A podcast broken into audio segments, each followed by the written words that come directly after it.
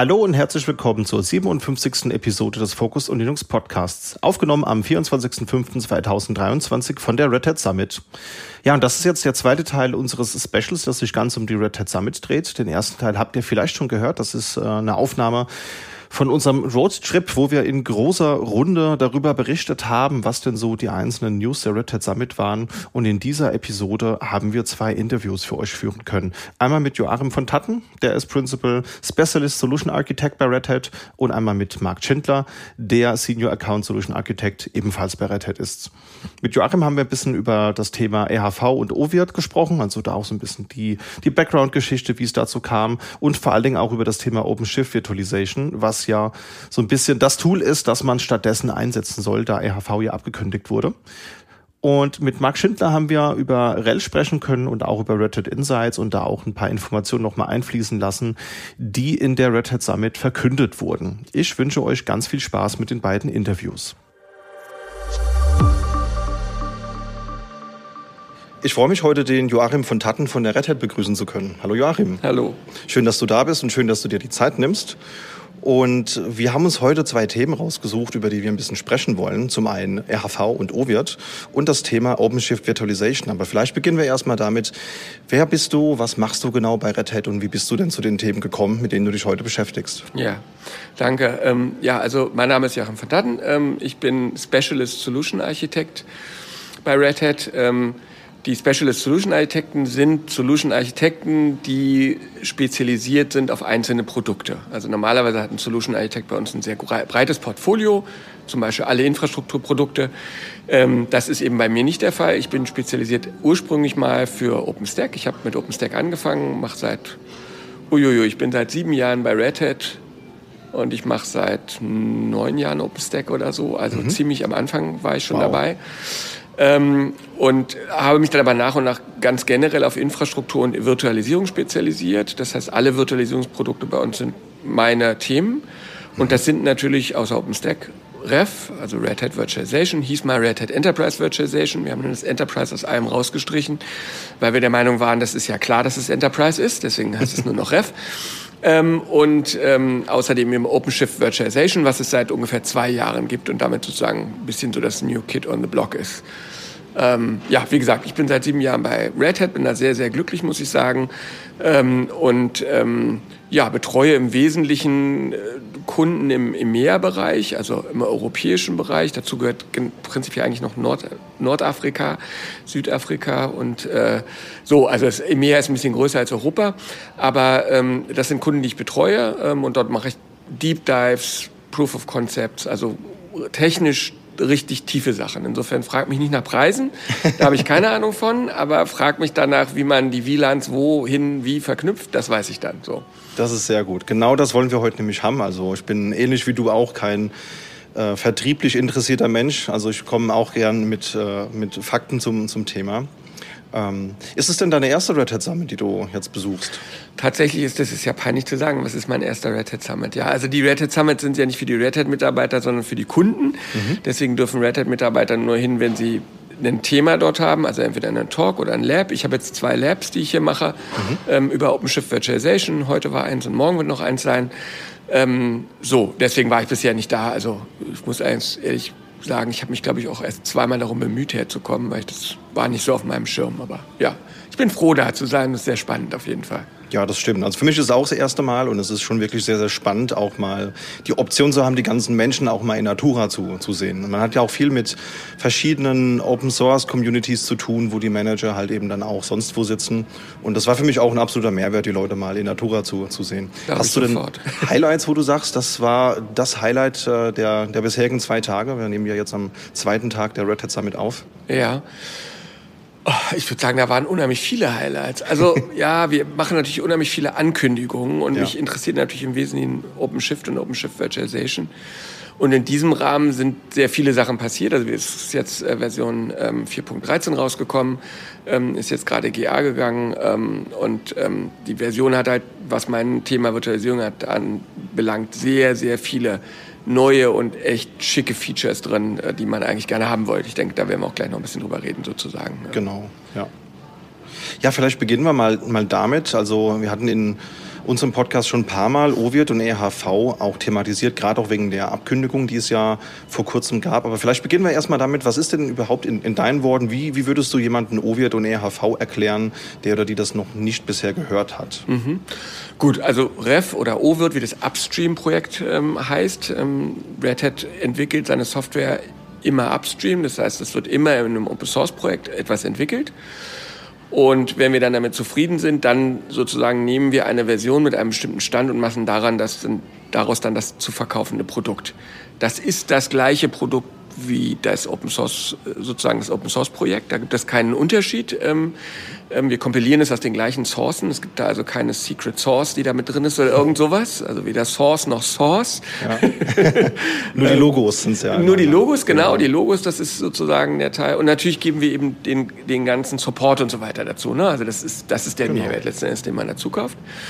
So, und das Upstream-Projekt hier heißt eben OVIRT ähm, und es ist letztendlich eine universelle Virtualisierungslösung, so wie VMware oder Citrix oder so auch, mhm. ähm, um eben Virtualisierung auf Servern zu machen. Das heißt, es hat die üblichen Sachen, man kann seine Storage-Systeme ähm, definieren, man definiert seine Netze und dann definiert man eine virtuelle Maschine und installiert seinen Kram da drauf.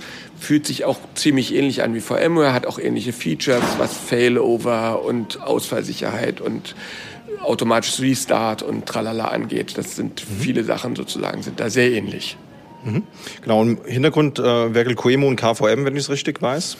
Genau, so ist es. Also was darunter werkelt, ist das, was in all unseren Virtualisierungsprodukten werkelt, ist überall das Gleiche. Also alle benutzen KVM ähm, als, als Modul, was in den Linux-Kernel geladen wird und was die Hardware-Virtualisierung erlaubt. Ähm, und ähm, die, der Prozess, der dann sozusagen entsteht, ist, wird von einem System namens Coemo gesteuert, der dann die quasi die virtuelle Hardware simuliert. Ne? Also muss ja irgendeine Hardware da sein, damit eine Maschine, die aufwacht, muss ja irgendwie sehen, da ist ein BIOS und da ist eine Festplatte und so weiter.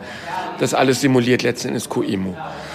Und ähm, drumherum sozusagen noch ein Layer weiter, jetzt äh, so Zwiebelmodellmäßig, ähm, ist es so, dass wir eine Library benutzen, um das alles zu steuern. Also man mhm. kann natürlich auch von Hand Coemo-Kommandos ausführen, um so eine VM zu starten. Das macht aber quasi keiner, sondern man nimmt eigentlich libvirt dafür. Das ist mhm. eine Library und eine API, um letztendlich die Steuerfunktion zu benutzen. Mit libvirt kann man halt relativ komfortabel eine VM definieren und libvirt erlaubt dann eben zum Beispiel, wenn ich eine Live-Migration mache, das steuert eben dann auch libvirt. Tatsächlich werkelt da im Hintergrund immer noch Coemu, aber mhm. libvirt ist sozusagen der Vermittlungslayer dahinter, ähm, über den es stattfindet. Und dieses dieses Ensemble, LibWirt, Coemo und KVM, haben wir in allen unseren Produkten, ob das OpenStack heißt, ob das Ref heißt, ob das, ob das OpenShift Virtualization heißt. Alle benutzen dieses Ensemble, um Dinge zu tun. Das hat einen großen Vorteil. Das ist auch der Grund, warum wir mit OpenShift Virtualization so wahnsinnig schnell waren. Ich meine, wir haben eine Virtualisierungslösung in anderthalb Jahren aus dem Boden gestampft. Das hat vor uns noch keiner geschafft. Und es liegt aber natürlich daran, dass wir die Basis einfach die gleiche benutzen, die wir sowieso schon hatten. Die mussten wir nicht mehr entwickeln. Und auch die Inhalte sozusagen, also wie man dann was damit macht, wie man es steuert und so weiter, auch die sind natürlich nicht wirklich neu. Die haben wir ja schon mal mit Ref entwickelt, die haben wir auch schon mal mit OpenStack entwickelt. Das macht Sachen schneller. Ähm, ich will ein Beispiel geben, ähm, zum Beispiel als wir ähm, SIOV für OpenStack entwickelt haben. SIOV, für die, die es nicht wissen, ist die Möglichkeit, ähm, eine, eine NIC, also eine Netzwerkkarte, einen Teil einer Netzwerkkarte genau genommen, wie Hardware durchzureichen an eine virtuelle Maschine. Die virtuelle Maschine sieht dann wirklich eine Hardware auf dem virtuellen PCI-Bus und kann einen tatsächlich einen richtigen Treiber laden, um mit der dann zu reden. Das ist sehr viel schneller SIOV, als wenn man, wenn man sozusagen eine simulierte, also eine emulierte Netzwerkkarte benutzt. Und ähm, SRV in OpenStack hat ungefähr zwei Jahre gebraucht, bis es stabil war. In OpenShift haben wir zwei Monate gebraucht. Wow. Und das liegt einfach daran, dass wir einfach den Code von OpenStack nehmen konnten. Da mussten natürlich Teile davon anpassen, weil das eine ist mehr in Go, das andere ist eben mehr zum Teil in Python, zum Teil in C. Ähm, aber alle Erfahrung ist schon drin, alle Bugs, die wir gefunden haben, alles, was nicht funktioniert, alle Erfahrungen, die wir gesammelt haben, sind drin. Das ging einfach rasend schnell. Also das ist der große Vorteil. Deswegen sind wir mit OpenShift-Virtualisierung auch so unheimlich schnell nach oben geschwommen sozusagen und können Features anbieten, wo andere viele Jahre gebraucht haben für. Mhm. Sehr gut. Ja, und OVIRT ist dann die Upstream-Version, wie du es gerade schon sagtest. Das heißt, das installiere ich mir dann jetzt auf einem CentOS Stream oder läuft das auch auf Rocky oder Alma Linux? Weil das klassische CentOS gibt es so ja nicht mehr und viele haben jetzt beispielsweise gewechselt auf die beiden Derivate. Genau, das machen ja viele. Ähm, also man kann eins dieser Derivate benutzen, man mhm. könnte auch ähm, sich einen REL benutzen, weil es gibt ja inzwischen diese extra Subskriptionen dafür, also für kleine Unternehmen, für kleinere mhm. Environments bis schlag mich tot, 16? ich weiß nicht. 16? Sind es genau. 16? Okay. Also bis 16 Server kann man, kann man auch ein Original REL benutzen. Ähm, insofern, es gibt noch ein paar Alternativen, aber natürlich kann man auch Eimer oder was auch immer benutzen und OVIRT kann man auch darunter benutzen. Wenn man auf die OVIRT-Seite geht und jetzt also Upstream OVIRT installieren möchte, gibt es auch Anleitungen dafür, wie man das genau womit macht am besten und mhm. ähm, viele benutzen auch Fedora als Basis, mache ich zum Beispiel ja, ähm, als Basis. Also das ist auch eine Möglichkeit. Ähm, das ist das ist so der Weg sozusagen, das zu tun. Ähm, aber allen muss klar sein, und das ist, glaube ich, ein wichtiger Punkt, ähm, wir haben, Open, ja, wir haben, wir haben Ref abgekündigt mhm. ähm, zum Jahr 2026, also Sunset, also da machen wir wirklich die Lichter aus, so. Das war keine leichte Entscheidung, muss ich ganz ehrlich sagen. Also war auch durchaus umstritten. Also in Red Hat werden viele Sachen sehr offen diskutiert und da gab es sehr, sehr viel Gegenwind auch gegen die Entscheidung. Wir haben sehr, sehr viel diskutiert darüber. Ich denke, die Entscheidung war trotzdem die richtige. Ich glaube, ich hätte ein halbes Jahr länger noch gewartet, aber ansonsten ist die Entscheidung trotzdem die richtige. Wir können einfach nicht mehrere dieser Systeme, die das Gleiche tun, entwickeln. In OpenStack macht das anders. Das ist eine reine Cloud-Software, ist für Cloud da. Da wird man nicht monolithische Einzelanwendungen in VMs drin fahren. Kann man zwar machen, auch Kunden, ist aber eigentlich Mist. Ähm, in einem Ref kann man das, man kann es aber auch in einem OpenShift Virtualization. Und für uns war die Frage, was von den beiden Produkten wird denn auf lange Sicht weiter bestehen? Wo ist denn wirklich das, was sich verändert? Und was wir eben sehen, ist, die Welt geht Richtung Container. Sie wird nicht in 100% Containern landen, da bin ich ziemlich sicher. Wir werden auch in zehn Jahren hier vielleicht nochmal sitzen, ähm, an der gleichen Stelle an irgendeinem Summit und werden dann sagen, ja, wir haben aber immer noch 30% virtuelle Maschinen oder 35%. Ja, absolut. Und je nach Land ähm, vielleicht auch mehr. In Amerika sind es vielleicht ein paar Prozent weniger, in Europa vielleicht ein paar Prozent mehr. Aber machen wir uns nichts vor, natürlich bleiben virtuelle Maschinen, aber wir werden immer, immer mehr Container bekommen. Und damit war klar, Container ist ein Teil der Zukunft und es macht keinen Sinn, dass wir unterschiedliche Projekte bedienen, die das Gleiche tun. Und damit war eigentlich klar, es macht Sinn, in dem Projekt, was, was mehr Zukunft hat, und das ist einfach OpenShift, weiterzuentwickeln. Und alleine, was wir, seit wir diese Entscheidung gefällt haben, ähm, Ref abzukündigen, was wir alleine in der Zeit bis heute zuentwickelt haben in OpenShift Virtualization, ist Wahnsinn. Also wir sind auf 90% Feature Parity inzwischen. Es gibt ganz oh. wenig Features, die es nicht gibt in, mhm. in OpenShift Virtualization, die es noch in Ref gibt. Und wir werden diese Lücken innerhalb dieses Jahres auch schließen. Also die Sache, die Roadmap ist kein Versprechen, ja, also es gibt keine offizielle Ankündigung oder so, aber so wie unsere Roadmap aufgebaut ist, ähm, werden wir die Sachen, die noch fehlen, auch alle in diesem Jahr haben. Oh, super. Und ähm, das ist einfach eine wahnsinnig dynamische Entwicklung. Wir können inzwischen auch viele Sachen, die man in Ref einfach nicht kann. Und das mhm. muss man vielleicht auch sehen. Ich denke auch, ähm, wenn wir mal so ein bisschen gucken, wie es die letzten Jahre gelaufen ist oder so die letzten zehn Jahre, ich glaube, die Zeiten sind so ein bisschen rum, wo man sich rein auf ein Hypervisor-Business konzentrieren konnte. Ich meine, ähm, virtualisieren, wenn es einem wirklich nur rein um die Virtualisierung geht, ist die Wahl des Produkts heutzutage ja eigentlich schon egal. Also ob ich jetzt Hersteller A, B oder, oder C nehme, die Core-Funktionalitäten, die können ja alle mittlerweile. Also ja. diesen Pionierstatus, äh, den jetzt zum Beispiel, wie du es ja gerade nanntest, ähm, Firmware mal hatte vor, vor 20 Jahren, das ist heute nicht Der ist nicht mehr da. Ja. Genau, also die Grundfunktionen können sie ja alle.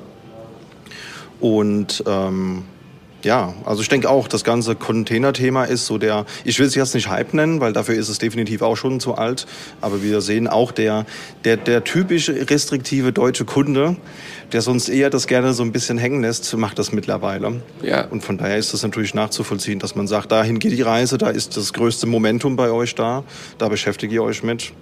Von ja, daher. und wir sehen auch viele Kunden, die kommen und sagen, wir sind da noch nicht so weit, mhm. aber wir wissen, dass es kommt. Wir wollen eine Plattform haben, wo wir unsere Virtualisierung drin machen können und uns aber nicht den Weg verschließen, mehr in Container auszulagern, Stück für Stück. Ähm, und das macht absolut Sinn. Und OpenShift Virtualization erlaubt eben Virtualisierung neben ganz normalen Containern laufen zu lassen, ja. auch in den gleichen Netzen, im gleichen Podnetz oder in getrennten Netzen. Also Die Flexibilität ist unglaublich hoch. Mhm. Und es hat eben ein paar Sachen, die man in anderen Plattformen eben einfach nicht machen kann, also die sozusagen die Plattform erweitern. Man kann virtuelle Maschinen definieren und man kann sozusagen alle Vorteile der Plattform von OpenShift nutzen. Das ist zum Beispiel eben einen Service zu definieren und eine Route. Mhm. Ich kann meine virtuellen Maschinen nur über Routen ansprechbar machen. Das hat den großen Vorteil, dass sie komplett versteckt sind. Die sind von außen gar nicht erreichbar, die sind überhaupt nicht sichtbar, die Netze sind gar nicht da. Mhm. Und der einzige Zugangspunkt, den ich habe, ist eben, wenn es jetzt ein HTTPS-Service ist oder irgendwas anderes, ist der einzige Zugangspunkt mein Load Balancer, über den ich dann zu dieser Maschine weitergereicht werde. Und das ist in der Plattform automatisch mit drin. Also es ist kinderleicht zu definieren. Ich sage, ich habe hier einen Service, der horcht auf den Port und übrigens das ist meine Route dahin und dann kriege ich automatisch auch gleich einen Namen. Mhm. Und das heißt, ich kriege sofort die Möglichkeit, auch die Dienste, die ich auf meinen virtuellen Maschinen habe, per Namen anzusprechen und von außen erreichbar zu machen und zu balancen. Das ist natürlich praktisch. Also ich denke auch, man will ja den Zustand vermeiden, dass man Teams hat, Team A das Container macht und Tool A benutzt und Team B das eben ähm, sich mit den klassischen alten VMs beschäftigt und ein anderes Tool dafür haben will. Also eigentlich will man ja beides benutzen. Das Buzzword, das ich da häufig gehört habe, ist Single Pane of Glass mal wieder. Das war so ein bisschen, das habe ich vor fünf Jahren schon ganz häufig gehört. Ne? Also sind wir jetzt wieder bei dem Trend angekommen. Na, ich glaube, der, der Trend, der schon länger da ist und ich glaube, der ist nur fortgesetzt. Ähm, der ist nicht nur dieses Single Pane of Glass, das ist so ein bisschen auch so ein Manager-Begriff irgendwie. Mhm. Es ist eigentlich dieser Gedanke, dass ähm, die Teams nicht mehr so in Silos arbeiten können. Und das sollten sie auch nicht. Also das können sie nicht und das sollten sie nicht. Ähm, dieses, die einen machen nur Netzwerk, die anderen starten nur VMs und installieren Linux da drin oder Windows mhm. und die dritten kümmern sich darum, ob das Storage noch schnurrt. Mhm. Ähm, ich denke, das ist was, was ausstirbt. Also man hat das im Augenblick noch viel in Firmen und gerade in, in deutschen Firmen sehe ich das sehr viel, dass das noch sehr gepflegt wird. Aber machen wir uns nicht vor, dass das ist was, was wir in zehn Jahren nicht mehr sehen werden. Da sehen wir, ähm, dass die Teams zusammenarbeiten müssen und dass sie auch cross Team sozusagen in der Lage sein müssen, Dinge zu tun. Mhm. Und auch Dinge ganz anders tun. Also wir reden über eine Form der Automatisierung, wo man das Storage automatisiert, die Netzwerkerstellung und so weiter, diesen ganzen Kram automatisiert.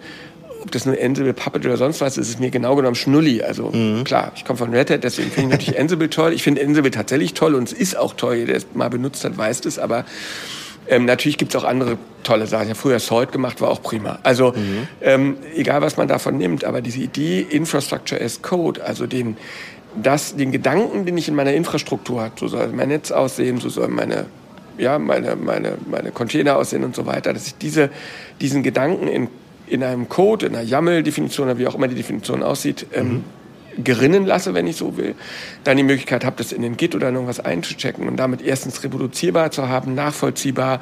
Ich kann es automatisch dokumentieren dadurch. Ich kann dafür sorgen, dass andere gleichzeitig daran arbeiten können und so weiter. Das ist ein Riesenunterschied, aber es heißt auch, dass du und ich sozusagen anders arbeiten müssen. Ne? Wir ja. arbeiten dann in YAML oder in anderen Definitionen und bauen solche Konstrukte und stecken nicht mehr Kabel oder gehen auf einen Cisco-Switch und fummeln an irgendwelchen dämlichen WLANs und Ports rum, sondern ne, wir definieren das letztendlich, bauen das und lassen dann eine Engine das ausrollen, das sie da gebaut genau. haben. Ja. Ähm, und ich denke, das, das ist aber, die, also ob man es will oder nicht, diesen Weg werden früher oder später die Admins alle gehen müssen.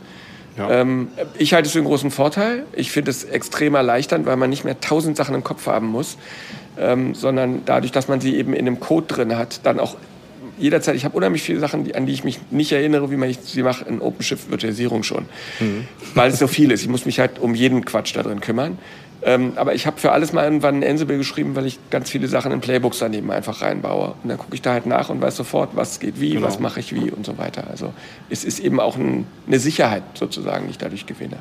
Ja, und das ist auch definitiv der, der Weg. Ich meine, wir dürfen ja auch nicht vergessen, ich bin jetzt noch nicht so lange in der Branche, ich glaube, es sind zwölf Jahre oder so. Aber ähm, ich habe diese Zeiten auch noch erlebt, wo man wissen musste von der Hardware über den Netzwerklayer bis hin zur VM, wie das aufgebaut ist. Und ich finde das gar nicht so schlimm, dass ich jetzt einfach nur ein YAML-Dokument Instrument habe, das ich ausführe und das für mich Dinge tut. Ob jetzt YAML so der wahrheitsletzter Schluss ist, darüber kann man sicherlich diskutieren, aber ich glaube, ähm, wir haben genügend andere Techniken kommen und ja. gehen sehen. Aber was mich jetzt noch mal interessieren würde in dem Kontext ist, wie sieht es denn mit der Zukunft von OVIRT aus? Also du hast schon gesagt, RHV ist abgekündigt, aber das Ganze ist ja ein ein Open Source Produkt. Das heißt, das kann auch weiterhin gepflegt werden. Dafür muss sich jemand finden. Also das ja. ist, ein, ist tatsächlich immer ein schwieriges Thema, wenn eine große Firma aus irgendeinem Projekt rausgeht. Mhm. Und so funktioniert Open Source nun mal. Die Firmen machen das, weil sie natürlich das Produkt dahinter dann verkaufen wollen. Und es kann eben sein, sie entscheiden sich um, dann werden sie da nicht weiter investieren. Das ist bei uns auch so. Wir haben noch Entwickler, die daran arbeiten, weil wir es ja mhm. noch supporten im Augenblick. Aber die werden rausgehen. Es gibt ein paar, die machen das privat weiter, weil sie einfach das mögen und mhm. schon seit langer Zeit gemacht haben. Ähm, aber Red Hat selber sozusagen wird ab 2026 da keine Ressourcen mehr ähm, äh, vorhalten für. Das bedeutet letzten Endes, dass es eine reine Upstream-Entwicklung wird. Das heißt, es ja. muss genug Upstream-Entwickler geben. Es gibt ein paar Firmen, die das benutzen als, mhm. als Projekt. Ähm, da muss man einfach gucken, wie es war. Also Oracle zum Beispiel, ne? genau, ähm, ja. hat es ja vor einiger Zeit, ich glaube vor anderthalb oder zwei Jahren, ich glaube es war kurz vor der Pandemie, hatten die es bekannt gegeben, dass sie da auch einsteigen wollen und damit mhm. weitermachen wollen und so weiter. Ähm, ich wäre jetzt vorsichtig dahingehend Aussagen zu machen für Oracle, was das bedeutet.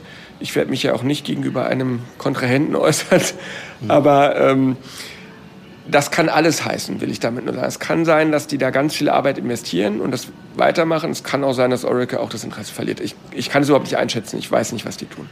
Ja. Ähm, es gibt aber auch ähm, eine Community von privaten Leuten, die da drin sind. Es gibt einige kleinere Firmen, ähm, die, die, ähm, also die nur so 20, 30 Leute haben, aber die zum Beispiel Consulting machen, die viel so Mittelstand betreuen, mhm. ähm, die da was drin haben und die auch selber sozusagen committen und die dann sagen, okay, wir machen das aber einfach weiter. Ähm, aber jedem muss natürlich immer, also jeder muss sich überlegen, wie viel Support brauche ich wenn ich den Support nicht brauche oder ihn selber erbringen kann, dann gibt, spricht überhaupt nichts dagegen, Open Source Software zu benutzen. Das machen wir die ganze Zeit für irgendwas. Also ja, wenn ich ein, wenn ich ein Bind installiere oder so, ein, ein, ein Name-Server, dann frage ich auch nicht danach, wer den Support, den ich installiere, den muss den halt selber supporten. Das werde ich schon schaffen. So. Ähm, wenn ich allerdings da drin 90.000 Domains verwalten will, dann würde ich mir überlegen, ob Bind 9 noch das richtige Tool dafür ist und ob ich nicht doch vielleicht jemanden brauche, der mir hilft, wenn das mit den 90.000 mal crasht. So, also das muss sich halt jeder für sich selber legen. Ich denke, im Mittelstand findet man öfter Firmen, die auch bereit sind, dann zu sagen, okay, wir machen es selber, wir haben hier einen coolen Entwickler, der versteht den Code, der kann da mal reingucken, der macht da drin auch gerne was. Ähm, aber es gibt auch viele, die sagen, das machen wir nicht mehr und dann muss man überlegen, ob man eben migriert genau. Das ist eine sehr gute Überleitung. Ich denke auch, man muss da einfach abwarten. Ähm, wir haben ja beispielsweise auch gesehen, der Red Hat Satellite 5, der ja früher auf dem Spacewalk-Projekt basierte, mhm. ähm, da haben sich ja auch die Red Hat-Entwickler irgendwann natürlich rausgezogen, weil man ja strategisch auf Formel und Cartello gesetzt hat. Genau. Und, aber da gab es auch Leute, die sich dafür dann interessiert haben. Äh, daraus ist dann der Fork Uyuni entstanden, der ja auch von der Community mittlerweile betreut wird. Ähm, von daher denke ich, da werden sich sicherlich Leute und vielleicht auch Firmen finden. Ja. Aber wie sieht das denn jetzt aus, wenn man sich das Thema OpenShift Virtualization anschaut? Vielleicht so kurz in der Nutshell, wie würdest du OpenShift Virtualization den Leuten erklären, die es noch nicht gehört haben? Wo ist der Unterschied zum konventionellen OpenShift? Gibt es da auch ein kostenloses Upstream, das man konsumieren kann, um mal reinzukommen in das Thema? Ja. Also OpenShift Virtualization ist genau genommen nur einen Operator, den ich in meinem OpenShift installiere. Das heißt, jedes OpenShift, was hier da draußen irgendwo läuft, kann einfach in den Operator Hub gehen und den sucht nach Virtualization und dann steht da ähm, OpenShift Virtualization von Red Hat, kann man einfach installieren. Mhm. Ähm, Upstream heißt das Projekt OKD, auch da gibt es eine Entsprechung und auch dafür gibt es Anleitungen, wie man das entsprechend installiert ähm, und ähm, dann auch entsprechend den Operator zum Laufen bekommt. Was der Operator macht, ist, er pflegt sozusagen ein, eine, in, in, im Sprech von OpenShift heißt es Custom Resource Definition, CRD, nach. Das heißt einfach nur eine, eine eigene Definition von Ressourcen. Mhm. Ähm, und was es letztendlich tut, ist, es guckt nach, ob es Knoten findet, auf denen Virtualisierung eingeschaltet ist und dann erlaubt es, auf diesen Knoten virtuelle Maschinen laufen zu lassen. Das macht das ganz automatisch. Man kann die auch umtaggen. Man kann auch sagen, oh, auf den Knoten möchte ich keine VMs haben und auf den möchte ich welche haben. Mhm. Im Default ist es so, jeder Knoten, der virtualisieren kann, würde mitbenutzt werden und würde auch ähm, Container und VMs auf dem gleichen Knoten laufen lassen. Das unterscheidet uns von anderen Lösungen, die es auch im Markt gibt.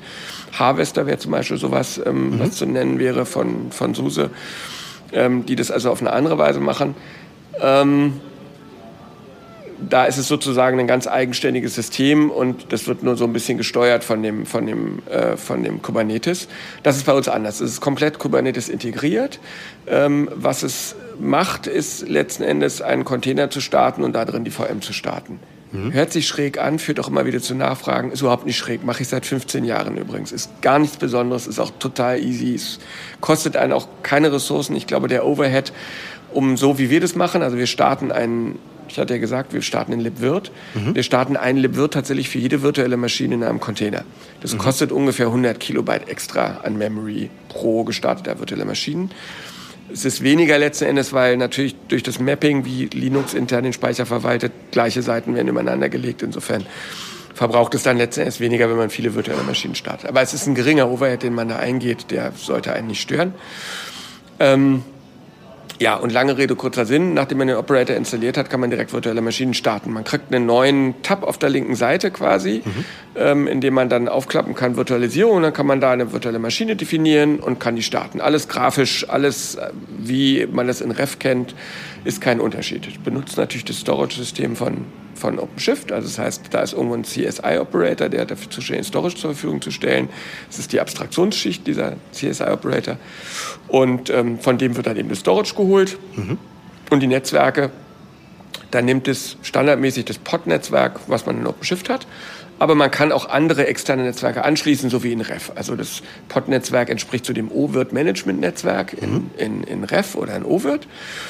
Ähm, und wie in Ref kann man auch einfach externe Netzwerke definieren und diese Netzwerke dann an virtuelle Maschinen weiterreichen und damit benutzen. Also es fühlt sich genauso an, sieht auch genauso aus wie in Ref. Mhm. Und okay. es kostet übrigens auch nichts extra. Ah, okay. Das wäre jetzt nämlich die nächste Frage gewesen, wie das lizenzierungstechnisch aussieht. Gehört dazu. Also Lizenzen gibt es bei uns ja sowieso nicht. Es gibt genau. nur Subskriptionen. Ähm, Sie werden Mitglied bei uns. Ähm, Sie müssen hier unten links unterschreiben. Ähm, nein, also es ist, es ist integraler Bestandteil von OpenShift. Es ist auch integraler Bestandteil der Strategie. Es ist kein Add-on oder irgendwas, sondern es ist einfach ein Bestandteil, so wie alle anderen Bestandteile. Und mhm. alle Bestandteile von OpenShift werden aus Operatoren zusammengesetzt. Also so funktioniert OpenShift bei uns. Mhm. Ähm, so würde man auch zum Beispiel, wenn man einen externen Load Balancer dazu haben will, Metal LB, dann installiert man eben auch einen Operator. Ist auch kostenlos. So wird okay. supported, ist einfach dabei, kann man machen. Das heißt, jeder, der einen OpenShift hat, kann es sofort tun. Mhm. Mit einer Einschränkung natürlich. Wir supporten es nur, wenn es auf Bare Metal läuft weil wir ja virtualisieren und für Virtualisierung braucht man Bare Metal Server. Richtig. Man kann auch Nested Virtualization machen, also jemand, der es nun mal so ausprobieren will und man hat ein VMware und da läuft schon was drauf oder man hat ein Ref und da läuft schon ein mhm. OpenShift drauf. Dann muss man auf der Plattform darunter Nested Virtualization einschalten. In Ref geht das, da gibt es einen extra Schalter sozusagen für, um das einzuschalten. Mhm. Also ein Kommandozeilenparameter, dann kann man das auch freischalten. In ähm, VMware ist es auch so, dass es gibt es einen Schalter, um Nested Virtualization anzuschalten. Dann sehen die, dann sieht eine startende virtuelle Maschine auch diesen VMX, also diese, diese Möglichkeit zur Virtualisierung. Ähm, und dann kann man auch Virtualisierung auf einer virtuellen Plattform schon benutzen. Wir supporten es nur nicht. Also das ist ja logisch. Ich meine, genau. das will man auch produktiv niemals einsetzen, weil man verliert ja ganz erheblich an Performance. Ist ja nur die Evaluierung. Ne? Der ja. Klassiker, man, man will es mal im Labor testen. Ich will es mal ausprobieren, die Finger schmutzig Pop. machen. Ja, genau, genau, genau. So, genau so. Und also, das macht auch Sinn. Machen andere ja genauso. Mm, das heißt also, es ist egal, ob ich jetzt mich lediglich für VMs interessiere oder auch die Option haben möchte, mal Container auf dieser Plattform auszuführen. Ich habe in jedem Fall ein klassisches, konventionelles OpenShift, wo ich schon auch die passende Subscription dafür brauche. So ist es. Okay. So ist es. Mhm. Genau so ist es. Normale Subscription, also es ist dann die Bare Metal Subscription, die man, wenn man es auf Bare Metal fährt, mhm. benutzt. Die hat auch noch andere Vorteile durchaus, weil sie eben nicht äh, Core, sondern Socket-basiert ist. Also mhm. ich glaube zwei Sockets mit jeweils 32 Cores, glaube ich, sind inklusive mit mhm. einer Subskription. Also man kauft sozusagen immer für ein Socket-Paar mit insgesamt 64 Cores, kauft man sozusagen eine Subskription. Mhm. Dann richtet man seine Hardware so entsprechend aus, kauft die und, ähm, und gut ist. Es hat noch einen weiteren Vorteil, muss ich hier werbemäßig unbedingt einbringen. Das vergesse ich immer, aber es ist echt wichtig. Vor allem für die Leute, die von Ref kommen. Wenn man ja. von Ref kommt, dann haben wir viele Kunden, die haben Ref, haben große Installationen, 100 Knoten, darauf laufen ein paar tausend VMs, das sind im Wesentlichen REL-VMs. Ja. Dann kaufen die diese ganzen RELs extra. Bei OpenShift Virtualization, weil es OpenShift ist, sind alle Rails inklusive. Das okay. heißt, mit der Subskription ist das komplette Rail, was man darauf fährt, komplett inklusive. Das ist natürlich nicht ganz unerheblich, weil die kostet ja auch ein bisschen was. Das ist ziemlich sexy, weil es macht es sehr attraktiv für Kunden, die eben von Ref kommen und, und viel mit REL machen. Mhm. Für die ist es normalerweise ausgesprochen attraktiv, weil diese, diese Subskriptions-, also OpenShift Virtualization ist ein bisschen teurer, aber das macht sozusagen das wieder weg letzten Endes auf, auf diese Weise. Und man kann zum Teil, wir haben Kunden, die sagen, sie machen einen richtig guten Schnitt dadurch. Mhm. Ähm, so, muss man ein bisschen gucken, aber ich denke, es ist interessant, das zu wissen, auch interessant zu wissen für Leute, die eben viel CentOS oder Alma oder was auch immer benutzen, mhm. weil sie nicht so gerne so viel REL-Subskriptionen kaufen wollen die haben eben den großen Vorteil, ist alles dabei. Muss man sich keine Gedanken mehr darüber machen. 100% REL, alles bereits subskribiert, ähm, ist alles drin. Das ist natürlich praktisch, wenn man alles dann aus einem äh, Vendor hat. Von daher, wie sieht das denn jetzt aus, wenn man jetzt ja einen Kunden vielleicht hat, der sich noch nie mit dem Thema OpenShift oder OpenShift Virtualization beschäftigt hat? Wie komplex würdest du den Umstieg oder den, den Einstieg beziffern? Also wie kriege ich meine Workloads, die ich auf EHV habe oder auf OVIRT, auf so eine Plattform umgezogen? Mhm. Also es hat mehrere Aspekte hier. Ich fange erstmal mit dem Technischen an, weil ich Techniker bin, deswegen ist es für mich immer am leichtesten. Ähm, es gibt einen, einen, einen Operator dafür, weil es gibt immer Natürlich. einen Operator. Also die Antwort bei OpenShift ist immer, es gibt einen Operator. Sehr so. gut.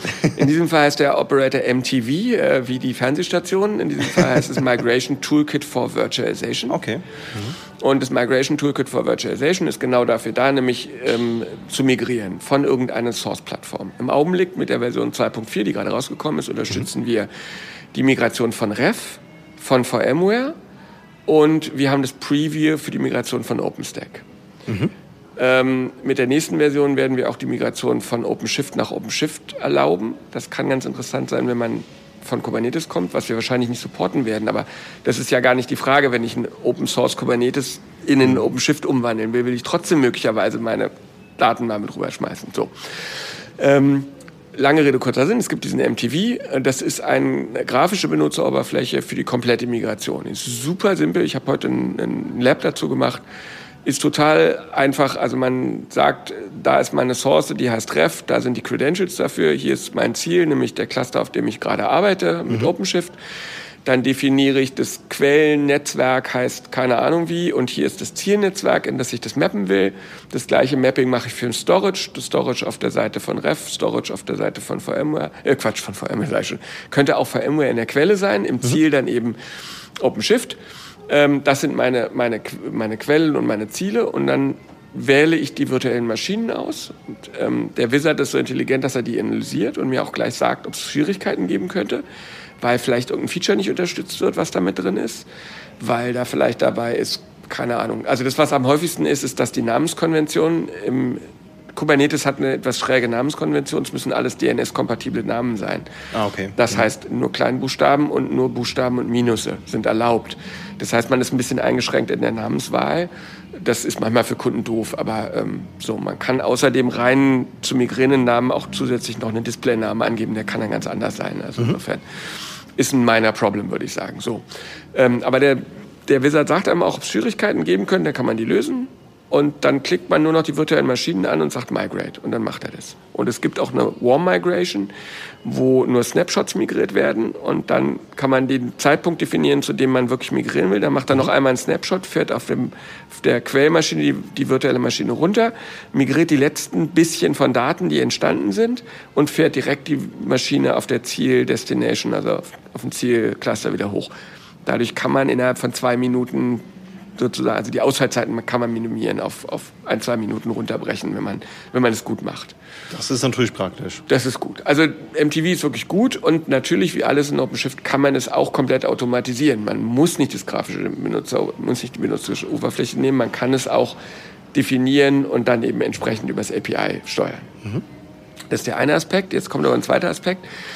Wie schwierig ist der Umstieg für jemanden, der umsteigen will? Also mhm. ich bin Ref-Admin und weiß, wie Ref-Storage-Domains benutzt werden und so weiter. Und ähm, jetzt soll ich plötzlich auf OpenShift Virtualization arbeiten. Also die kurze Antwort wäre, ich glaube, es ist machbar und nicht so wahnsinnig schwierig. Die lange Antwort ist, natürlich muss man umlernen. Das ja. ist ganz klar. Es ist ein anderes System. Es hat andere Ideen von manchen Dingen. Es gibt andere Worte für Sachen, ja, also was links WLAN heißt, heißt auf der rechten Seite Network Attached Definition mit einem WLAN drin. Also mhm. so, ja, also es gibt eben Namenskonventionen, die kommen aus Kubernetes und so weiter, an die man sich gewöhnen muss. Ähm, man muss weniger Linux, eher ein bisschen Kubernetes können. Aber ich würde sagen, das, was man an Kubernetes können muss, das ist der, keine Ahnung, OpenShift 101 Einsteigerkurs. Den macht man in vier Stunden, glaube ich, oder so. Okay. Klickt man sich durch den durch, probiert Sachen aus und macht den. Also es ist wirklich, es ist machbar. Es ist nicht so wahnsinnig schwer. Ähm, und man gewinnt eine Menge. Also ich möchte wirklich ganz klar sagen, ähm, nicht nur das mit Service und Routes und so weiter, also was an zusätzlichen Funktionalitäten, auch zum Beispiel was Überwachung angeht. Ref ist standardmäßig schwach, was das Überwachen angeht. Es gibt Data Warehouse und so weiter, aber das ist alles. Pff, also wer mal die Sachen von Konkurrenten gesehen hat, der weiß, da, da geht mehr. Ja. Und OpenShift ist das mehr. Also man kann jedes noch so schräge Datum tracken, überwachen. Man kann VMs mit Liveliness-Checks versehen, die auch wirklich gucken, nicht nur, ob die VM noch da ist, sondern wirklich gucken, ob der Dienst da ist und ob die Datenbank wirklich noch antwortet und sowas. Mhm. Also man kann wirklich komplexen Kram damit machen und das damit verbinden, ob zum Beispiel eine virtuelle Maschine abgeschossen wird und neu gestartet werden soll oder was auch immer los ist oder ob es ein Alert geben soll. Also diese Vorteile alleine, was, was Alarming und so weiter angeht und, und Metriken und so weiter, die sind riesig. Das ist, da, dagegen ist es wirklich Kinderkram, den wir in Ref gemacht haben. Also ähm, da hat OpenShift einfach einen riesen, riesen Vorteil auch. Ich denke auch, die Richtung ist ja klar. Also ihr seid nicht die Einzigen, die K8S machen. Das ist ein Thema, das seit einigen Jahren einfach gesetzt ist, das mhm. Momentum aufgenommen hat. Von daher ist das jetzt nur ein weiteres Argument, sich mal damit zu beschäftigen. Was würdest du denn unseren Zuhörern vielleicht abschließend so als Tipp noch mitgeben, wenn jetzt jemand mit dabei ist, der oder die sich noch nie damit beschäftigt hat, mit ähm, OpenShift oder generell auch mit der Open, mit der kostenlosen Upstream-Variante, die es ja auch noch mhm. gibt. Mhm. Ja? Ähm, was wäre der, der erste Schritt, um sich mit der Thematik zu beschäftigen? Jetzt hast du ja schon eine Schulung genannt. Was ist, wenn man jetzt äh, keine Learning Subscription hat und einfach mal selbst tinkern will? Ich bin jetzt ehrlich gesagt überfragt, welche von den, ich glaube, die 101 ist sogar die eine von den kostenlosen Schulungen, die man okay. machen kann, ohne dass man irgendwie da noch was für zahlen muss. Mhm. Da gibt es relativ viel für. Also was sich auf jeden Fall lohnt, finde, finde ich wirklich, und das sage ich als jetzt sozusagen privat, nicht ohne Red Hat Hut, den nehme ich jetzt mal kurz ab. Rein privat ich bin der Meinung, die Developer Subscription, die wir anbieten, die ist ja mhm. kostenfrei. Genau. Wenn man sich mit der registriert, hat man einen riesen Zugriff auf Daten, auf Informationen, auf Postings und so weiter. Ähm, das macht sehr viel Sinn, das zu tun. Ähm, und man wird auch eigentlich nicht vollgemüllt mit irgendwelchen Sachen. Also klar, wenn ein Summit kommt, kriegt man eine Mail, dass ein Summit kommt. Aber es ist wirklich nicht so, dass man da äh, mit totgeschlagen wird. Es lohnt sich. Und man kann darüber jederzeit ähm, sich einen OpenShift-Cluster definieren. Man kann es im Interface von, von Red Hat sozusagen mhm. machen definiert dann und kriegt dann mehrere Möglichkeiten, wie man den bauen will. Man kann ihn direkt über über sozusagen, da gibt es einen Installer sozusagen, ähm, der heißt Assistant Installer. Ähm, der läuft sozusagen bei Red Hat, wenn man so will, und man gibt ihm nur, also man kriegt ein, man kriegt ein ISO-Image, was man auf seinen Maschinen startet, und die Maschinen melden sich dann bei Red Hat und fragen dann, was sie werden sollen, ob sie ein Master werden sollen, ein Worker mhm. und so weiter. Darüber kann man eine Installation machen. Das ist wirklich, das ist so einfach. Einfacher geht's nicht. Wer das nicht so gerne möchte, ein bisschen mehr Kontrolle darüber haben will, ich würde sagen, zum Lernen würde ich es damit anfangen, weil damit kriegt man schnell einen Cluster bei sich privat. Also ich mache das auch. Hinter Firewall, hinter genattet ist total egal, weil der, der, das ISO sozusagen spricht zu Red Hat, der kommt mit einer ID dahin, merkt dann, ah, ich gehöre zu dem Cluster mhm. und dann kann man den zuweisen, nach zwei Stunden ist das Ding installiert, nee, weniger, nach einer Stunde ähm, und ist benutzbar. Das ist eine Möglichkeit, sowas zu machen, damit kann man einfach schon mal rumspielen. Da sind auch die anderen Installer, wenn man, wenn man diesen Weg geht über die Red Hat-Seite. Ähm, dabei kriegt man auch den sogenannten IPI-Installer, zum Beispiel Installer Provision Infrastructure. Das ist auch ein geführter Installer. Da lädt man ein Binary runter, das startet man, dann fragt er, auf welcher Plattform soll es denn laufen? Amazon, äh, äh, Azure oder mhm. Bare Metal? Und dann sagt man Bare Metal und dann kriegt man eine Auswahl an Fragen, beantwortet die. Da ist man nach zehn Minuten durch und dann startet er eine virtuelle Maschine, die dann mit per DHCP es erlaubt, andere Maschinen automatisiert zu installieren. Mhm, okay. Das ist der einfachste Zugangsweg und dann sich mal so ein bisschen damit befreunden sozusagen. Ich denke, das, das lohnt sich auf jeden Fall. Es macht Spaß. Man kommt erst mal zu was und wenn man diese ersten Schritte gemacht hat, dann kann man anfangen, tiefer zu gehen und sagen, okay, jetzt will ich aber ein bisschen genauer wissen, wie geht es mit dem Netzwerk, dieses Core OS, wie funktioniert es eigentlich, was kann ich machen, was kann ich nicht machen. Das würde ich erst danach machen, weil dann hat man erstmal einen Überblick gewonnen und weiß ungefähr, wie man sich die Schuhe anzieht und dann kann man danach gucken, wie ist denn die Sohle aufgebaut. So. Das klingt sinnvoll, ja. Also wir werden auch nochmal gucken, ähm, dass wir, wenn es da eine kostenlose Schulung gibt, dann packen wir das natürlich in die Show Notes. Aber ich glaube, das klingt nach einem guten Weg, um erstmal ein Gefühl dafür zu, zu kriegen und zu sehen, wohin die Reise geht und wie man damit beginnen kann. War auf jeden Fall sehr informativ. Also vielen Dank, dass du dir die Zeit genommen sehr hast gerne. für dieses Interview. Hat mir sehr viel Spaß gemacht mit dir, Joachim. Und ja, dann würde ich sagen, vielleicht können wir uns ja später nochmal zu einem dieser Themen unterhalten. Sehr gerne. Vielleicht machen wir mal ein Update mit, mit Features, was so in nächster Zukunft kommt oder so. Mit OpenShift Virtualization können wir sehr gerne machen. Bin genau. ich gerne dabei. Super. Vielen lieben Dank. Dankeschön. Tschüss. Tschüss.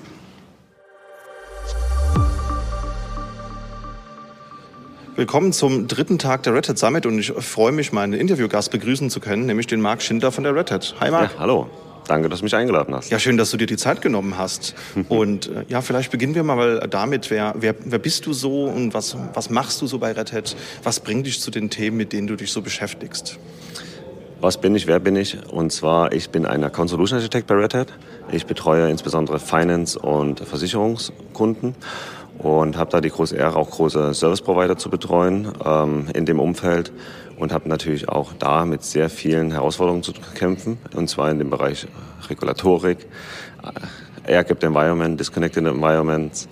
Und äh, diese, das macht auf jeden Fall riesen Spaß. Ähm, was, womit beschäftige ich mich noch? Ich bin einerseits auch ein Subject Matter Expert für Storage-Themen. Mhm. Und als Account Solution Architect bin ich, muss ich auch ein Allrounder sein. Das heißt, ich beschäftige mich mit der kompletten Produktpalette, mit den Hauptprodukten wie OpenShift, Ansible, RHEL aber auch mit den Middleware-Produkten. Und davon setzen die Kunden auch einiges davon ein, insbesondere sowas wie JBoss ERP, Fuse, Three Scales oder im Kafka-Bereich, ja, mhm. ähm, MQ Streams. Sehr beliebte Produkte. Spannend, also ich glaube, da dürfte dir auf jeden Fall nicht langweilig werden. Ist deine erste Summit gewesen oder warst du schon häufiger hier? Das ist mein erstes Summit hier für die Red Hat, ja. Ansonsten, Und? das Format kenne ich von anderen ja. Herstellern, wo ich früher gearbeitet habe. Ähm, es unterscheidet sich aber, es ist sehr gut organisiert gewesen. Das Feedback ist wirklich fantastisch von den, von den Kunden. Also ähm, man hört ein bisschen an meiner Stimme, dass vielleicht die eine oder andere Nacht auch zu kurz war. Ähm, lag an dem vielen Wasser, was wir getrunken haben. Ansonsten ähm, kann ich nur sagen, äh, phänomenal auch, wie das aufgebaut ist. Wir sind jetzt über 5000 Kunden haben wir hier gehabt. Wow. Und äh, bei dieser Zahl, das ist einem gar nicht so aufgefallen, weil es war, die Hallen waren groß hier in Boston. Das nächste Summit wird nicht in Boston sein, sondern woanders. Mhm. Und ähm, wir sind sehr gespannt, was wir da zu erwarten haben. Ja, super. Ja, für mich war es auch das erste Mal und äh, war echt sehr verwundert, wie viele Leute man so hier an, antrifft. Und man hat ja auch mal die Möglichkeit, mit EntwicklerInnen oder Leuten zu sprechen, die man halt sonst nicht sieht, weil sie halt eben einfach mal 8000 Kilometer woanders wohnen. Und das ist schon eine sehr, sehr schöne, unterschwellige Sache, dass man hier einfach auf die Leute zugehen kann. Was waren denn so deine Highlights? Gab es irgendwas, das dir besonders in Erinnerung geblieben ist bisher? Dann, äh, das eine sind die Keynotes natürlich, ja. Die Keynotes waren super aufbereitet und als Highlight sehe ich da unter anderem auch die Rennannouncements. Warum mhm. Rennannouncements? Weil man sieht einfach, man macht sich Gedanken, strategisch, aber auch innovativ. Was kann man verändern? verändern? Was, wo kann man den Kunden die Usability vereinfachen? Mhm. Und wo können wir ein System, was über Jahrzehnte gewachsen ist, noch optimieren? Und da gibt es ja ein paar kleine Announcements, können wir dann gleich mal darüber reden. Ja. Äh, und parallel dazu, was ich auch sehr geschätzte oder schätzte, äh, waren die Meetings mit den Vice Presidents für den Business Units, mhm. mit den Engineers und den Kunden direkt in den kleinen Customer Briefing Center Booth, äh, Ständen ja. und Räumen. Das war super gemacht und ähm, auch für die Kunden sehr, sehr hilfreich, Feedback direkt zu geben und auch entsprechend darüber zu diskutieren. Ja, Absolut, ja. Also ich habe mich auch mit ein paar Leuten eher aus den Open Source Communities unterhalten, wo du dann auch so Community Manager hast, mhm. die dann halt eben äh, einfach mal hören wollten, wie du mit dem Produkt so arbeitest, ob ja. du happy bist, ob es Dinge gibt, die man besser machen könnte.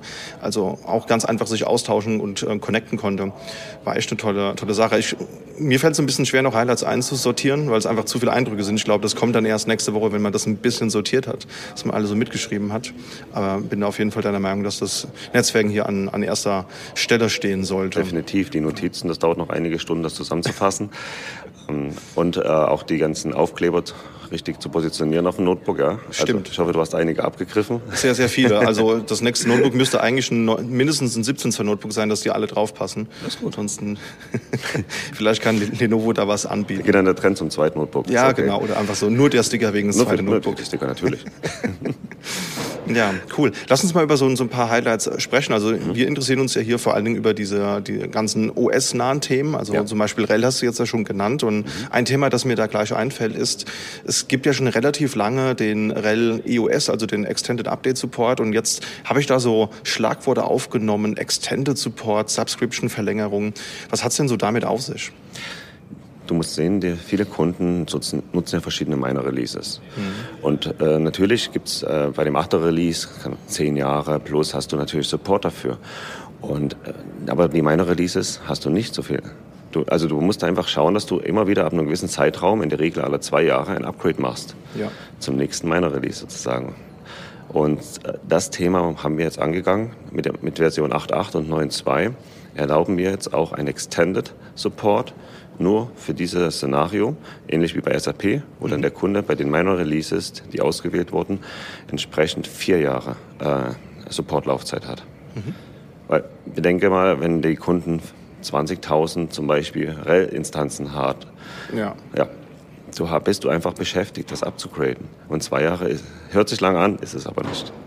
Nee, absolut. Also das machen ja die Enterprise-Distros alle, dass man da versucht, den Support zu erweitern. Aber vier Jahre ist natürlich schon eine Ansage, wo man dann mehr Zeit für hat. Und ich glaube auch, wenn man wirklich so ein großes Szenario hat mit super vielen VMs, also da nutzen auch die ganzen AI-basierten Lösungen und Ansible, Lightspeed und äh, keine Ahnung, überall durchautomatisiert, hilft dir natürlich auch nicht dabei, die ganzen Maschinen, die man da so hat, zeitnah auf einen neuen Stand zu, zu kriegen. Ja. ja. Und du musst auch sehen, viele Kunden haben zum Teil eine Lösung implementiert, mhm. die mit verschiedenen Partnern aus dem Ökosystem zu tun haben.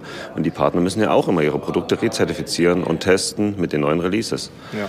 Und das dauert auch seine Zeit. Von daher sehr gut, was wir da machen, um ja. einfach für unsere Enterprise-Kunden einen besseren Service dann bereitstellen zu können. Ja, ich denke gerade für deinen Kundenstamm, ne, du hast ja eingehend gesagt, dass du äh, im regulatorisch sehr stark abgesteckten Bereich unterwegs bist. Genau. Ich glaube, das wird eine der ersten Anforderungen sein. Oder was sind so die Herausforderungen, die deine Kundinnen da so haben? Genau, im Endeffekt das, was ich gerade noch erwähnt hatte, mit den Lösungen, mit den Partnern, die gebaut werden. Da muss man einfach dran denken, äh, dass diese Rezertifizierung zum Teil ein bis zwei Jahre dauert mhm. für ein Release. Ähm, oder man möchte es sich halt auch ersparen, zu viele ja. Rezertifizierungen zu machen, weil für die Kunden bedeutet das oftmals, sie müssen ja auch Geld in die Hand nehmen, um diese Zertifizierung auch durchführen zu lassen. Ja, klar. Ist ja für euch auch immer ein großes Thema. Ne? Also mir fällt jetzt der Name der Zertifizierung nicht ein. Du wirst sicherlich äh, wissen, wovon ich rede. Äh, ist, glaube ich, ein US-Security-Standard, wo ihr verschiedene Miner-Releases von RHEL auch drauf zertifiziert. Und, du redest äh, gerade von der PCI?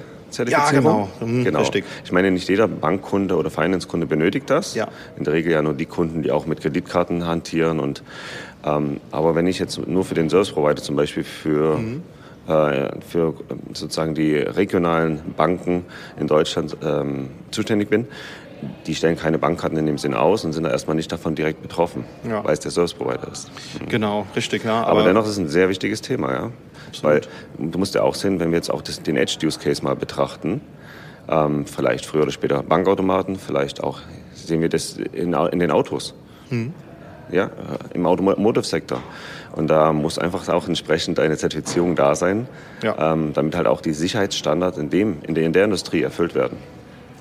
Absolut, das ist ein wichtiges Thema, bin ich ganz deiner Meinung. Ähm, ist das aufpreispflichtig, den Extended Support, oder ist das quasi jetzt ähm, im EOS mit enthalten, dass ich jetzt länger Zeit habe, zwischen den Releases zu wechseln? Und Im Endeffekt ist das ein, ein, ein erweiterter Subscription, die mhm. der Kunde dann beziehen kann, weil nicht jeder Kunde benötigt ist. Ja? Genau. Weil wir haben vielleicht auch Mittelstandskunden, die sagen, ich upgrade, sobald immer ein neues Release da ist und gehe auch auf die kurzen Releases. Wir haben ja zwei Unterscheidungen bei meiner Releases. Es gibt ja die kurzen und die längeren meiner Releases. Und ähm, nicht jeder Kunde benötigt das, ja. Und das, wie du schon sagtest, gerade in dem Umfeld, wo ich jetzt tätig bin, ist die Nachfrage sehr groß. Ja, das glaube ich. Die, äh, die freuen sich garantiert, dass sie noch ein bisschen länger REL 7 auch benutzen dürfen und dass mhm. es jetzt für 8.892 auch angeboten wird. Ich glaube, das äh, stößt auf viel Anerkennung, würde ich es mal nennen. Super. Lass uns auch mal über den Imagebilder reden. Den Imagebilder, den habt ihr, glaube ich, eingeführt irgendwann mit REL 8.4 4 oder sowas, müsste ich jetzt nachgucken. Und in RHEL 9 ist er auch enthalten. Ist ja eigentlich so ein, so ein Service, äh, den man lokal benutzt, wenn man Cockpit benutzt. Klär uns vielleicht noch mal kurz auf, wofür wird der genau benutzt und was habt ihr da jetzt als neues Feature mit angeboten? Du musst halt sehen, äh, der, der Image Builder ist äh, eine, ich sage jetzt mal so eine kleine Wunderwaffe. Mhm. Warum? Wir haben in über, drei, über 10.000 Pakete ja enthalten.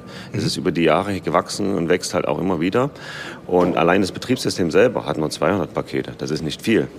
So, jetzt müssen wir einfach äh, darauf achten, dass wir auch die Kundenbedürfnisse entsprechend abdecken können, die kleinere Images benötigen, die Optimierungen benötigen, weil ein Kernel für jeden Use Case ist nicht geeignet.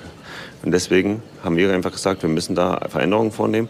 Und das kannst du sehr gut auch mit dem Imagebilder machen. Du kannst mit dem Imagebilder sogar Deployments äh, durchführen. Mhm. Du hast, äh, du kriegst äh, direkt VMDK-Images für VMware, QK-Images für KVM äh, oder lässt dir eine ISO ausgeben und kannst damit entsprechend weiterarbeiten und deine Deployments optimieren.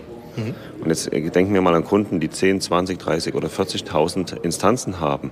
Da ist das schon top, wenn du dann auch optimierte Versionen ausliefern kannst, den Endkunden dann. Absolut, ja. Ich habe mir das mal angeschaut, als das als Tech Preview reingekommen mhm. ist. Und das halt, Cockpit ist ja diese Weboberfläche, die ja. man so benutzen kann, wenn man jetzt sagt, naja, man äh, möchte vielleicht nicht alles auf das CLI machen. Ja, es hat ja auch jeder Admin, jede Entwicklerin vielleicht einen anderen Zugang zum Betriebssystem. Ja.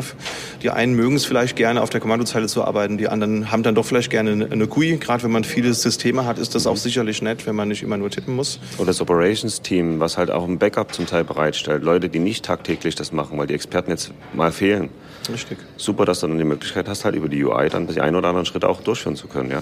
Ja, also ich finde das Ding auch super. Das kommt ja ursprünglich aus dem Fedora-Projekt und mhm. äh, früher, als ich angefangen habe, mich mit Links zu beschäftigen, gab es da so ein Tool, das Webmin heißt. und ich bin so froh, dass das nicht mehr so genutzt wird und dass die Leute jetzt eher Cockpit benutzen. Das kann ich noch sehr gut, ja. Ja, mhm. ja, also das war, glaube ich, auch in, in äh, Perl oder sowas geschrieben und ich glaube, der Maintainer hat auch irgendwann die Arbeit eingestellt. Mhm. Mittlerweile gibt es aber einen anderen Maintainer.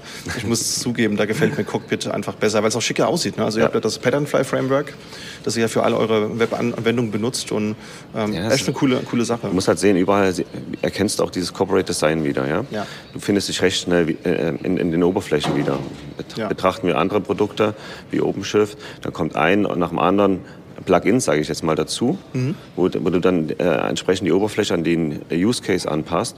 Und ähm, ähnlich auch hier, ja. Der Use Case ist klar, der Fokus ist auf Administration, Monitoring, und ein paar andere weitere administrative Schritte, ja. Ja, absolut. Nee, super. Und äh, da habe ich halt auch gesehen, es gibt da den Image-Builder, das heißt, da kann ich mir zusammenklicken. Da gab es auch eine Demo gestern, die ich ganz interessant mhm. fand, wo du halt eben sagst, naja, ich hätte jetzt gerne ein RHEL 8-Image ne, für x86, für, ich glaube, ähm, Azure und AWS ist aktuell supported fürs Provisioning. Ja. Ne, On-Prem hast du ja gerade schon gesagt, QCOW-Images für beispielsweise OpenStack oder einfach Native KVM irgendwas. Ja, sehr viele Kunden setzen von uns einfach auch KVM Native auch RHEL noch ein. Warum nicht?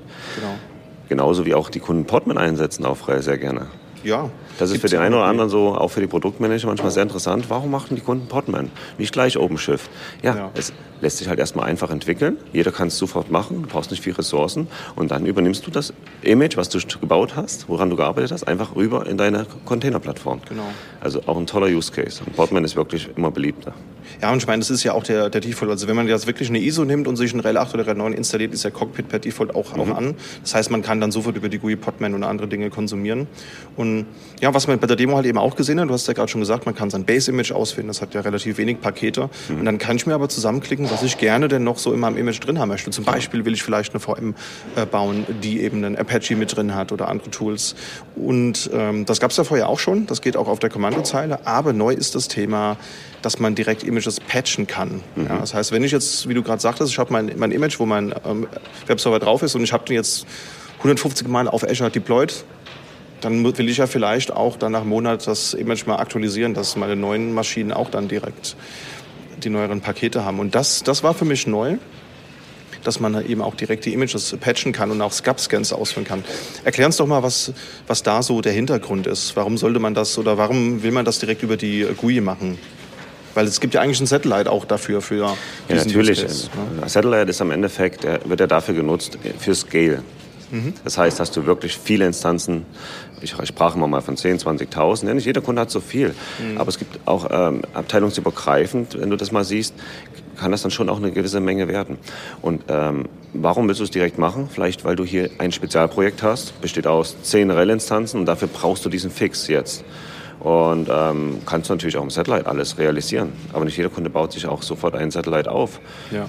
Kann auch eine geschlossene Umgebung sein. Nehmen wir mal eine DMZ an, wo vielleicht gar kein Satellite drin ist. Ja? ja? Also von daher hast du einfach da einfach schnell die Möglichkeit, das umzusetzen, ad hoc, ohne vielleicht auch mit anderen Teams zu reden, die für den Lifecycle zuständig sind. Natürlich, Change Request ist überall ganz, ganz klar. Die Abläufe kennen wir und es muss auch eingehalten werden. Ja, klar. Nicht jeder hat auch Root-Zugriff, ja. Gott sei Dank, ja. Genau. ja. In dem Kontext ist auch Red Hat Insights genannt worden. Mhm. Also vielleicht fassen wir es mal ein bisschen zusammen.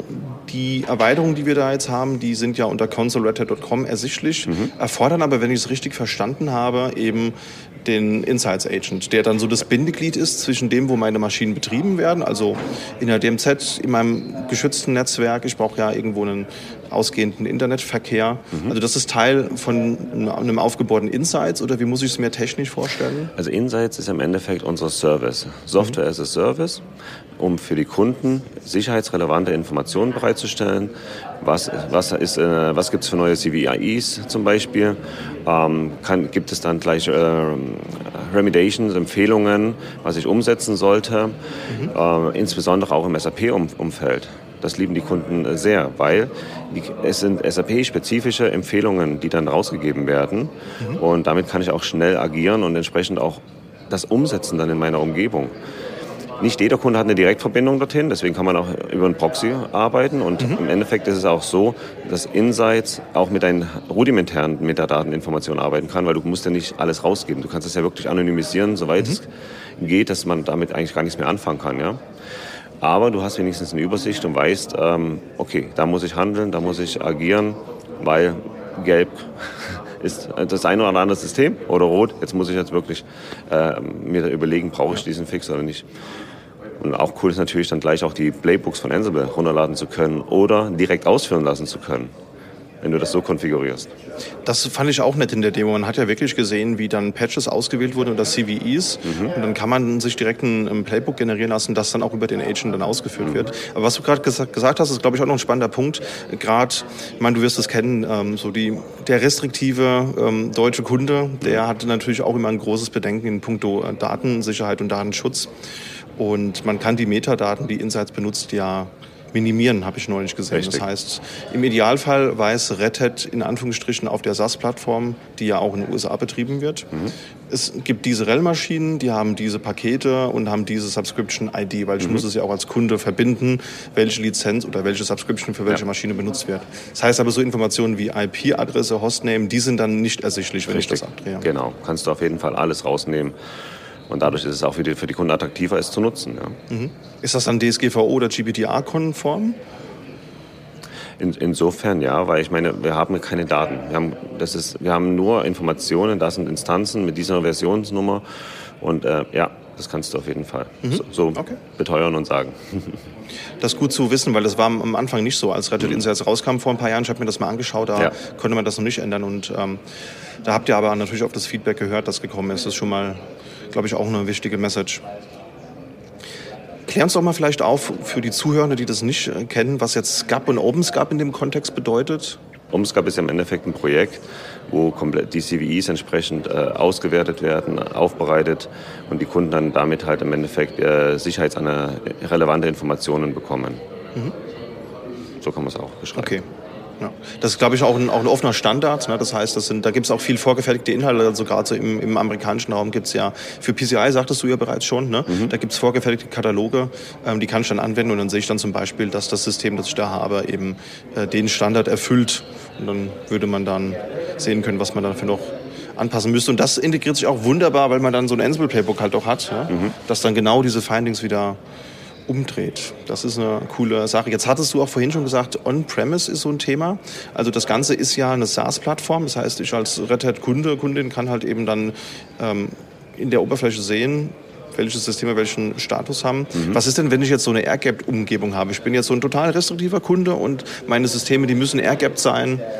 Gibt es da auch dann eine Möglichkeit, das lokal zu betreiben oder brauchst du dann wirklich unbedingt den, den Satellite wieder? Wir haben eine Vision, wir haben es noch nicht. Wir haben eine Strategie, mhm. dass wir natürlich immer unsere Produkte auch für die AirGap und Disconnected Kunden mhm. entsprechend zur Verfügung stellen wollen.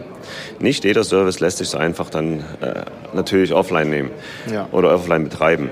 Aber Insights steht in den Sternen, dass das auch für solche Kunden-Use-Cases kommt und dass die Kunden dann entsprechend diese Plattform auch on-premise nutzen können mhm. in Disconnected-Umgebungen. Das ist natürlich super, weil es ist noch kein Announcement jetzt gewesen. Das ist etwas, was eine Vision ist, aber im besten Fall können wir damit dann auch frühzeitig rechnen. Ja. Mhm.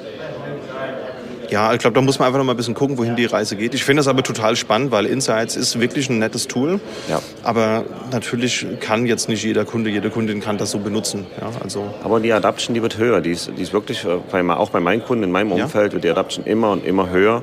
Und ähm, von daher, die Kunden sehen es ein, dass es hilfreich ist. Und warum nicht auch mal ausprobieren und entsprechend auch mit, äh, mit den Sicherheitsabteilungen besprechen, mhm. weil so viele Softwareprodukte und Herstellerprodukte telefonieren nach Hause ja. mit viel mehr Informationen. Ähm, warum dann nicht auch das nutzen? Das stimmt, ja. Wenn wir an andere Produkte von anderen Herstellern denken, äh, glaube ich zu wissen, äh, dass es da einen großen Unterschied gibt, auf jeden Fall. Und die Option die Metainformationen zu reduzieren, gibt es ja. Und ich glaube, wenn man dann auch das noch selbst hosten könnte, ich glaube, da ist die Adoption dann noch mal höher. Ja, Bin ich auf jeden Fall gespannt, was sich an der nächsten Version noch tun wird. Das ist ja auch ein lebendes Produkt. Ich glaube, mit RHEL 7 erstmalig angekündigt worden und da hat sich ja schon einiges getan. Okay, also ich finde, das ist prinzipiell eine nette Sache, wenn man jetzt Leute hat, die halt kein Satellite betreiben wollen. Das ist ja auch, muss man ja auch mal ganz ehrlich sagen, es ist ein, ein Managementprodukt, das aber auch eine gewisse Administration auch erfordert. Also ich kann das nicht einfach per Mausklick installieren, gehe einen Kaffee trinken, es ist fertig und benutze das halt am nächsten Tag einfach sondern man muss sich schon ein bisschen damit beschäftigen. Und das ist, glaube ich, ein schönes, unterschwelliges Angebot, dass man es auch einfach als Service benutzen kann, ja. wenn man das nicht selbst betreiben möchte. Also ich denke, so kleinere Kundinnen vielleicht, die nur ein kleines Team haben, die freuen sich da sicherlich drüber. Super Announcement, wirklich toll, dass das gemacht wurde, weil das, was du gerade auf den Punkt gebracht hast, ist einfach so, nicht jeder möchte sich das ins Haus holen, die Integration vornehmen. Und von daher, tolles Announcement und ja. einfach am Ball bleiben und reinschauen und einfach auch austesten, ja? ja. Warum nicht? Lass uns am Ende noch mal ganz kurz über REL und SAP sprechen. Ich habe da so einen Satz mitgenommen in einer der Keynotes. REL as Foundation for SAP und RISE ist da auch in dem Kontext gefallen. Ja. Ähm, was hat es denn damit so auf sich? Ja, das ist super spannend, weil wir sehen hier ein, in den letzten Jahren eine sehr positive Entwicklung mhm. äh, in dem Bereich SAP. SAP ist für uns ja ein sehr strategischer, langfristiger Kunde, aber auch Partner. Mhm. Und ähm, in, in, dem Kontext äh, sehen wir halt auch diese Announcement, wie letztes Jahr gab es das Announcement. Jedes, jede Reisinstallation, Deployment, die stattfinden wird, das ist das Managed äh, Service von SAP. Mhm. Ähm, hat REL als Foundation unten drunter. Und das ist halt wirklich ah, toll. Und, okay. und, wir sehen halt auch in der, in der Zusammenarbeit mit IBM, dass wir halt hier entsprechend unsere Produkte mehr und mehr stärken. In dem Kontext habe ich zum Beispiel vor vier Wochen eine Portfolioarchitektur auch bereitgestellt, mhm. die sehr schön darstellt, wie wir zusammen mit IBM und REL und Ansible Power Server, Power VC vielleicht noch als Virtualisierungsplattform, mhm äh, den kompletten Lifecycle in der Automatisierung umsetzen können. Und für die Kunden, gerade auch die regulierten Kunden, ist es eine super Lösung. Und ähm, ich finde, also man kann schon stolz sein, was jetzt äh, passiert da in dem Umfeld. Und wir sehen halt auch bei unseren Kunden, äh, wir sehen auch bei unseren Kollegen im Waldorf, dass sie halt wirklich immer mehr äh, begeistert sind, was sich da entwickelt in dem Umfeld. Ja. ja. Ja, ist gut, dass man da die Wahl hat als Kunde. Also ich glaube, es gibt ja zwei große Distros, die sich mit dem Thema SAP um, genau. umtreiben. Und ich glaube, wenn da einfach beide gleichgestellt sind und das Angebot für mich als Kunde ist dann egal ist, welche mhm. Version oder welches Produkt ich jetzt wähle, das ist, glaube ich, ist einfach gut, wenn man da ein bisschen mehr Diversität genau. hat und wählen kann. Und wenn man nur die, das Betriebssystem betrachtet, ja, nimmt sich das erstmal nicht viel. Aber wenn ja. man das Ökosystem mit dazu nimmt, dann ist das ein großer Unterschied, auf welche mhm. Plattform ich denn zukünftig auch setzen möchte. Ja. Schon allein die äh, Ansible-Integration ist unglaublich für, für Day 2 Operations. Also eigentlich von, von uh, Day 0 bis Day 2 mhm. hast du alles im Endeffekt, wo du mit äh, SAP Ansible arbeiten kannst und das ist so, wirklich, das schätzen die Kunden auch sehr. Absolut. Ja, also und die Nachfrage, die steigt auch massiv. Also was ist mir jetzt in den letzten zwei, drei Jahren aufgefallen, dass wir immer mehr Nachfrage auch haben für Use Cases SAP mit RHEL. Ja. Ich denke, die Automatisierung ist da einfach ein wirklich wichtiger Punkt. Das muss man ganz ehrlich sagen. Also ich glaube, wir, wir diskutieren heute nicht mehr großartig, wenn es um Automatisierung neu geht, wenn jetzt Kundinnen neu damit beginnen wollen, was man wählt. Ich glaube, das ist eigentlich eindeutig. Man sieht es ja auch, wenn man sich mal die Gartner-Charts anguckt, welche Tools da zum Einsatz kommen. Da hat Ensbil einfach eine marktführende Position und das, wie ich finde, auch wohlverdient. Also ja. Und wenn man sich auch schaut, was jetzt als announced wurde, ja, auf, auf den, in, in der Keynote mhm. mit äh, Ansible Lightspeed. Mhm. So cool. Die Kunden haben gleich Hands-on gemacht, die haben, die haben sich die in die Session gesetzt und getestet und äh, die waren begeistert. Ja? Das ist, natürlich ist es erstmal ein, ein äh, Software as a Service. Ja. Mit einer Verbindung sozusagen ins Internet, der benötigt wird. Aber auch diese Integration einfach. Ich möchte etwas machen und mit wenigen sagen wir mal, Betätigungen kriege ich ein schönes Template, ja. was ich einfach nur ergänzen muss. Und äh, Coding ist heutzutage im, im, Vergleich zu früher so einfach geworden. Absolut. Und das ist, das ist der Hammer. Ja. Früher bin ich durch zehn Foren gegangen, habe hab, hab vier verschiedene, äh, ich sage mal, mal fehlerhafte Codes bekommen und musste erstmal die Fehler suchen, um überhaupt mich da reinzufuchsen. Und das ist halt toll. Ja, das stimmt, ja. Also ich bin jetzt noch nicht so super lange in der Branche, ich glaube so etwas über zehn Jahre, aber es ist trotzdem in den zehn Jahren hat sich so viel getan und äh, heutzutage nennt man sich nicht mehr groß Engineer oder Administrator oder Entwicklerin, sondern wir sind irgendwie alle YAML-Engineers. Und das ist, muss nicht immer schlecht sein, muss ich Nein. ganz ehrlich sagen. Also so eine Abstraktion zu haben, finde ich auch durchaus begrüßenswert. Ja, ich meine, Infrastructure als Code, ja. ja. Also wenn du alles sauber definierst, einen Zustand definierst, kannst du ganz anders skalieren und hast einfach eine viel bessere stabile Umgebung dann am Ende ist was dran. Ja, aber das Thema Ansible werden wir uns, glaube ich, später auch intern nochmal in dem nächsten Interview, was wir hier noch in, den, äh, in die Podcast-Episode reinschneiden, beschäftigen. Aber ich möchte auf jeden Fall danken für den ganzen Input. Es war super interessant, das alles nochmal mit dir aufzuarbeiten und finde es schön, dass sich da gerade im Bereich REL und Insight so viel tut. Werde ich mir auf jeden Fall auch nochmal näher anschauen und das, glaube ich, äh, könnte bestimmt auch für den einen oder die andere unter unseren Zuhörern ganz interessant sein. Definitiv. Danke auch, dass du mich eingeladen hast. Ja, danke für deine Zeit und vielleicht können wir da später nochmal drüber sprechen in einer Sehr gerne. späteren Episode. In dem Sinne, bis dahin. Bis dahin, danke. Tschö. Und zum Abschluss natürlich nochmal ein großes Dankeschön an Joachim von Taten und an Marc Schindler für die beiden Interviews, die wir sehr spannend fanden. Natürlich auch an Enrico, an Jasper, an Stefan, an Moritz und alle, die bei der ganzen Postproduktion wieder mit dabei waren. Und natürlich, liebe Zuhörer, euch vielen herzlichen Dank fürs Zuhören. Wir hoffen, ihr konntet einige neue Erkenntnisse aus den beiden Interviews ziehen. Wie immer ist uns natürlich Feedback sehr wichtig. Das heißt, wenn ihr zu dem Interview oder generell zu den Folgen nochmal Feedback habt oder Ideen, Wünsche und Tooltips parat habt, dann lasst es uns sehr gerne wissen, beispielsweise per E-Mail an podcast.sva.de. Gerne könnt ihr uns auch über Podigy einen Kommentar einreichen. Vergesst auch in dem Kontext nicht auf Social Media den Hashtag RH Summit. Und wir freuen uns natürlich auch über Bewertungen über den Podcatcher eurer Wahl. In dem Sinne, vielen Dank und bis zum nächsten Mal.